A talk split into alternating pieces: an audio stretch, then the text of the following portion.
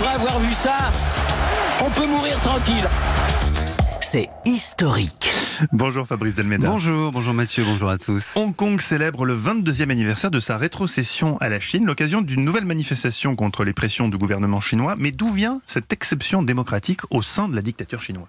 Bah, Il faut rappeler, hein, c'était le 1er juillet 1997, à minuit une minute très précisément. Hong Kong, sa péninsule, ses îles et ses nouveaux territoires revenaient à la Chine.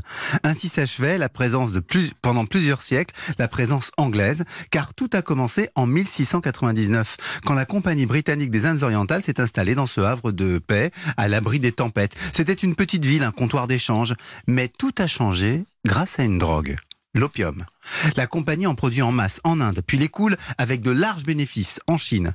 Pour le gouvernement impérial, l'opium devient l'ennemi. Il décime et ruine sa population. Il faudra deux guerres de l'opium entre 1839 et 1860 pour contraindre les Chinois à continuer leurs importations et donner, à, et donner Hong Kong en concession aux Britanniques. Et d'ailleurs, la fortune de Hong Kong vient de là. Alors comment s'est développée cette ville? Ben, D'abord, elle a accueilli des commerçants anglais, puis des banquiers s'y sont installés.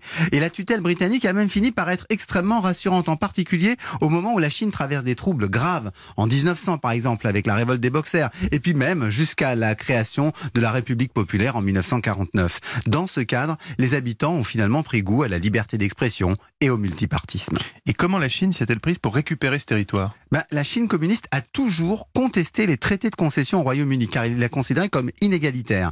Et la concession pour les nouveaux territoires arrivait précisément à terme.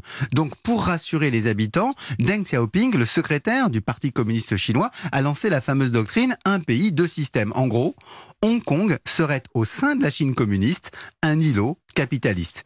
Margaret Thatcher a cru cette fable et elle a cédé en 1984, d'où finalement la restitution du 1er juillet 1997 que nous célébrons aujourd'hui. Et depuis? Eh ben depuis, le gouvernement chinois ne cesse ses pressions pour remettre cette province au pas. Et cela, mmh. les Hongkongais ne veulent pas l'admettre. Ils manifestent pour défendre les libertés qui en réalité fondent leur identité. Merci beaucoup Fabrice Dalmeda. L'histoire à la rescousse de l'actualité, on vous retrouve demain, peu avant 6h15.